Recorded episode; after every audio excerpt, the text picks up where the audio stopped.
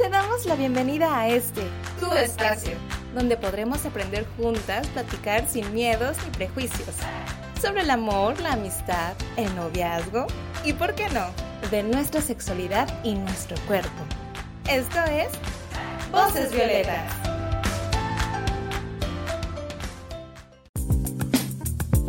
Bienvenidas a una emisión más de Voces Violetas, un espacio para ti, un espacio para todas. Les recordamos que esta es una producción del Gobierno del Estado de Colima a través del Instituto Colimense de las Mujeres como parte del proyecto de educación sexual y reproductiva. Yo soy María Fernanda Enríquez y nuevamente están conmigo Maffer y Marifer. ¿Cómo están chicas? Bien, ¿y tú? Hola, muy emocionadas de poder grabar este tema. Ay, qué bueno, me da mucho gusto otra vez estar con ustedes aquí. Eh, pues hoy vamos a hablar de la menstruación, o mejor dicho, como se le ha conocido eh, en muchos espacios y que lamentablemente no le damos como el nombre que realmente tiene. Eh, la regla, el periodo, mis días, mis diablos, Andrés el que viene cada mes, estoy indispuesta, estoy enferma, la prima roja, cosas de chicas, la menstruación, ya me bajó, me vino y huele a pescado. ¿Ustedes conocen algunos otros nombres? Sí, que ya me voy a poner de sangrona. Que ya viene la comadre. ¿Tú, Marifer? Bueno, creo que a mí me mencionaron, me estoy investigando y los mismos que ustedes, pero a mí una amiga me comentó que también le decían de ya se me descongeló el bistec. bueno, chicas, ¿y ustedes cómo, cómo experimentaron eh, la primera vez menstruando? ¿Cómo fue? ¿A qué edad fue? Mm, yo creo que tenía como tres y medio y fue horrible porque yo iba a la playa, estaba bien emocionada, que ah, vámonos a Manzanillo, no sé qué tanto, y en eso empecé con dolor, así. Yo desde mi primer día, los cólicos horribles, y donde veo que me empieza a bajar, pues ya le hablo a mi mamá y bueno, conmigo fue la lloradera de no, ¿por qué me pasa esto a mí? Y pues sí me sentí como incluso culpable, no sé cómo decirlo. Pues a mí me bajó a los 12 y estaba en la escuela, me acuerdo, todavía estaba en sexto de primaria. Y pues ya fui al baño y vi que me había bajado y dije, no pues, no pues ya ni modo. Cuando llegué a mi casa pues ya le dije a mi mamá porque pues ya habíamos platicado de esos temas y pues ya sabía que ya era la menstruación. Pero no, todo, todo normal pues. Ah, yo pues mi, mi primera vez menstruando era el primer día de clases para la secundaria y entonces yo vi una mancha café en mi ropa interior y, bajé así corriendo de que mamá, ¿qué pasa? Porque pues no, no tenía claro bien. No sé si se fijan que en los libros o cuando vemos en la tele la sangre la ponen azul. O sea, por alguna extraña razón la sangre no la ponen roja, la ponen de otros colores y tampoco nos explican, por ejemplo, que el primer sangrado pues es, es de, otro, de otra coloración, ¿no? Entonces, pues yo le pregunté y ya me dijo de que, ah, pues ya eres mujer. Y yo, ¿qué significa esto? ¿Y qué tengo que hacer ahora? Bienvenida al grupo. Y ya, pues así lo viví, pero la verdad que sí lo pasaba con mucha vergüenza, porque para empezar vean los nombres, ¿no? Con los que se utilizan, no es menstruación. Es todo lo más feo que puedan denominarse, es eso. Y entonces yo sí lo viví con mucha vergüenza, era de que me bajaba y me limpiaba la sangre y era así, hacer bolita el papel y envolverlo en más papel para que nadie se diera cuenta que me estaba bajando.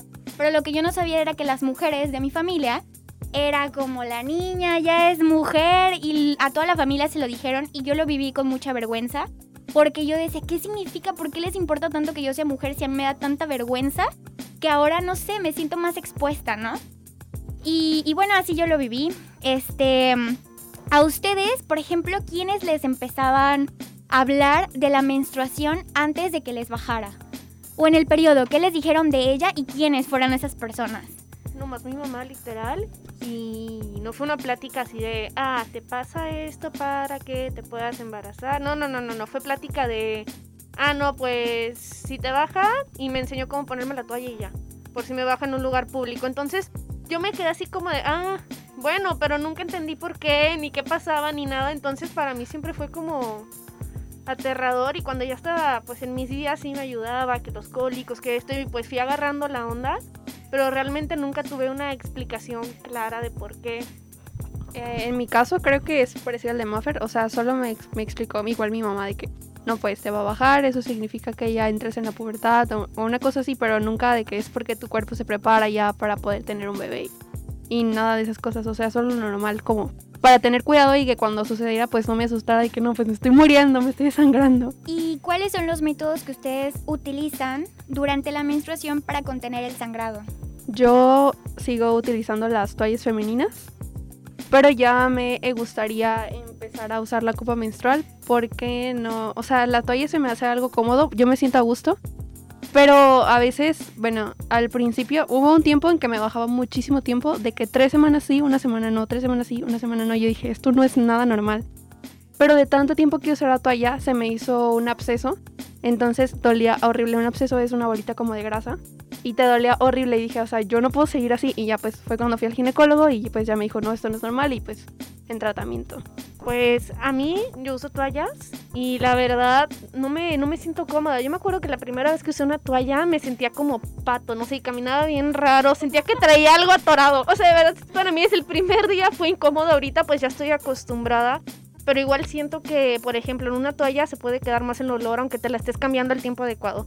Es menos higiénico. Entonces a mí me gustaría también empezar a usar la copa, pero el problema que yo he tenido es que no es como que tenga yo ahorita el dinero para comprármela. Y entonces le digo a mis papás o a mi mamá que, ay, quiero una copa. Y es, ah, sí. Y me cambian el tema. Así.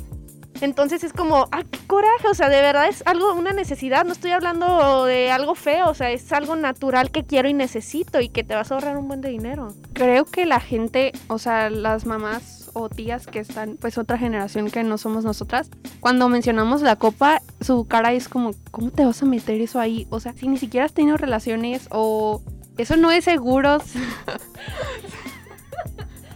Y bueno, esas cosas como, o sea, que no lo prueban, lo ven como algo mal y que aparte te va a hacer daño. Y pero pues creo que cada quien pues, o sea, si no te gusta la pruebas y pues ya la dejas de usar.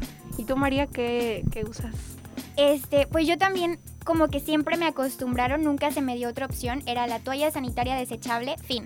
O sea, realmente cuando yo empecé a, a menstruar, no era de no era de que hubiera la opción de la copita, ¿no? Que ahorita es lo mejor que me ha pasado desde que la uso hace aproximadamente dos años, que ya uso la copa. Y yo de verdad que jamás, jamás me acostumbré a la toalla. O sea, yo sentirla y sentir que me picaba entre las piernas, sentir que el olor, o sea, yo siempre tuve como un problema porque yo decía, es que no, así no huele, o sea, realmente siento que es la toalla la que desprende unos, esos olores y luego las de manzanilla que se combinan con, la humedad. No, no, no, no, no, no, no. No me gusta. Y ese no es el olor, el olor de la sangre. Porque ya que yo empecé a hacer la copa, como que te reconcilias con tu sangrado. Porque sabes en qué, en qué cantidades tú estás en cada parte de, de, los días, ¿no? O sea, al principio ya yo digo, ah, me baja mucho, ya después empieza a bajar. Como que empiezas a reconocer más tu cuerpo. Y el olor de la sangre, pues sí tiene un olor a hierro, que es totalmente normal.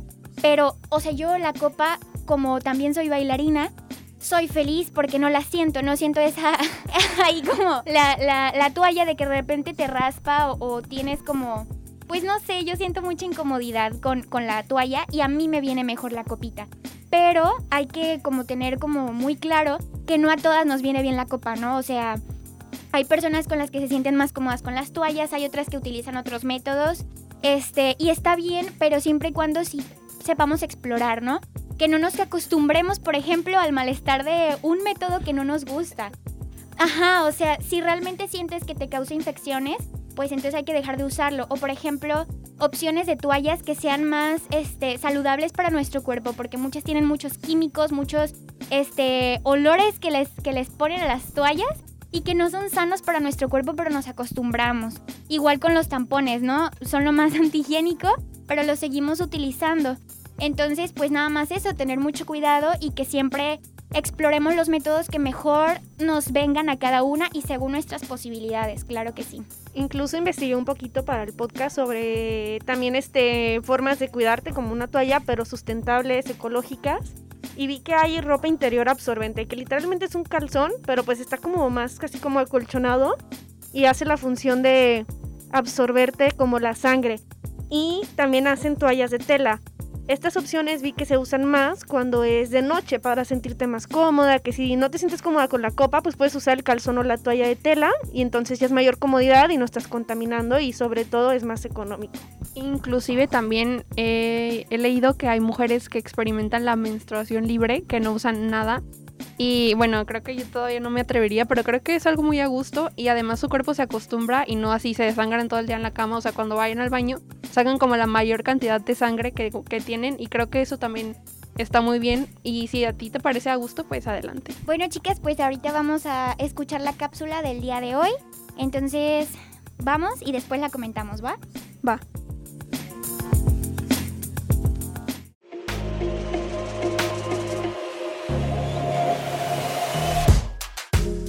¿Sabías que? La primera menstruación que tenemos las mujeres se llama menarquía. La menarquía o el primer sangrado suele venir entre los 10 y 15 años de edad, generalmente a los 12 años, pero cada cuerpo es diferente. La menstruación es el proceso en el cual el útero desprende sangre y tejido a través de la vagina. Es un proceso anatómico y hormonal completamente natural. Sin embargo, la menstruación llega a ser percibida como una situación sucia o vergonzosa. En muchos países existen restricciones culturales, religiosas y hasta familiares para las niñas, adolescentes y mujeres que se encuentran menstruando, como prohibirles tocar alimentos y cocinar, no se les permite realizar deportes o actividades físicas, se llega a creer que en este momento somos más débiles y emocionales y en muchas culturas hasta se limita a salir de casa e ir a la escuela. La menstruación es un reflejo de la salud de nuestro cuerpo. Aprender sobre la gestión de la salud menstrual, es decir, de cómo vivimos nuestra menstruación, es nuestro derecho. Aceptemos y cuidemos de nuestro cuerpo. Iniciemos aceptando y valorando nuestra menstruación.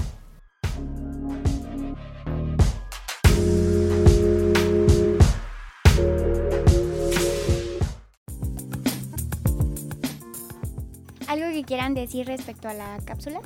A mí se me quedó mucho esta última parte de conocer sobre tu menstruación es tu derecho. Y creo que es algo de lo que nos han privado a todas. O sea, no hemos tenido ese derecho a 100%, no lo conocemos bien, no lo sabemos bien. Me recordó que mi abuelita, por ejemplo, la primera vez que le bajó me cuenta que lloró. Ella juró que se iba a morir, porque nadie le dijo nada. Entonces, si es necesario como tener esa comunicación, esa confianza, nosotras en algún momento que seamos madres con nuestras hijas, con nuestras hermanas, con quien sea, pero tenerlo normalizado para pues que todos tengan su derecho. A mí también, a mí lo que, lo que me parece muy importante, además de lo que dice Maver, es esta parte este, de que normalicemos, es que se escucha como lógico, ¿no? Pero normalizar que es un proceso natural en el cuerpo de las mujeres y que no lo vivamos con vergüenza, porque incluso vamos ahí todas preocupadas buscando el mejor método, no para nosotras, ni que sea más sano y saludable para nuestros cuerpos, sino para no mancharnos y no tener esto que le llamamos accidentes que a mí no me gusta decir. Tuvimos un accidente simplemente porque nos manchamos. O sea, es un proceso natural. Vemos en películas a un montón de hombres ejerciendo violencia contra otros, desangrándose, les sangra la cabeza, les sangra el cuerpo, ya se balasearon, normal. Pero vemos que una mujer se manchó por su sangrado natural y un proceso normal en nosotras. Y entonces es una vergüenza, es burla, rechazamos a esa persona, es tápate, o sea, ahorita te consigo un suéter. No, o sea, tenemos que romper con eso para también nosotras dejar de, de vivirlo con miedo y con vergüenza y disfrutar de esos, de esos días, ¿no? Porque realmente, pues si ya, ya implica algo, ya implica cólicos, ya implica pues algunos cambios de, eh, hormonales que nosotras vivimos de diferente manera y repercuten en nuestras emociones, todavía la carga de la vergüenza y que nos hagan vivirlo con culpa, pues es, algo muy fuerte y realmente yo no quisiera que las niñas, las adolescentes lo sigan viviendo de esa manera, como yo también lo, lo he llegado a vivir. Eso, eso me recuerda a lo que dices de normalizar mancharnos. Cuando estaba en secundaria, pues nuestro uniforme de deportes era blanco. La falda blanca. No, o sea, cuando a mí, a mí me pasó varias veces de que me manchaba con la falda blanca y córrele, ponte la chamarra y ve a buscar en laboratorio que te den pinol o no sé para que la limpies o inclusive llegué a comprar una de tan otra falda de tan manchada que estaba de verdad era así yo me te sentías la peor persona y decías no que nadie se dio cuenta que ver o sea era la vergüenza total pero ahorita digo o sea porque todo el mundo sabía que a las niñas les bajaba y no lo normalizaban. Incluso eso de por qué tengo que usar falda de uniforme. O sea, debería tener la libertad de usar un pantalón si quiero. Si me siento cómoda con falda en mis días, falda. Si no me siento cómoda, a mí me pasa que no me siento cómoda, pues debería tener la libertad de usar un pantalón, un pants, algo, lo que sea, pero siempre pensando en mí, no en los demás. Bueno, pues con esto cerramos eh, el podcast de hoy. Agradecemos a todas las chicas que nos han escuchado. El podcast ha sido escuchado en cinco países y eso pues nos pone muy muy contentas. Recordarles que está a su disposición la línea 075 del Instituto de las Mujeres en caso de vivir en situación de violencia. Está disponible para todas ustedes las 24 horas del día. Por hoy terminamos. Gracias por acompañarnos en esta emisión de Voces Violetas, programa del Instituto Colimense de las Mujeres impulsado por el gobierno del estado de Colima. Yo soy María Fernanda Enríquez, les agradezco a Maffer y Fer por su participación. Voces Violetas, un espacio para ti y un espacio para todas.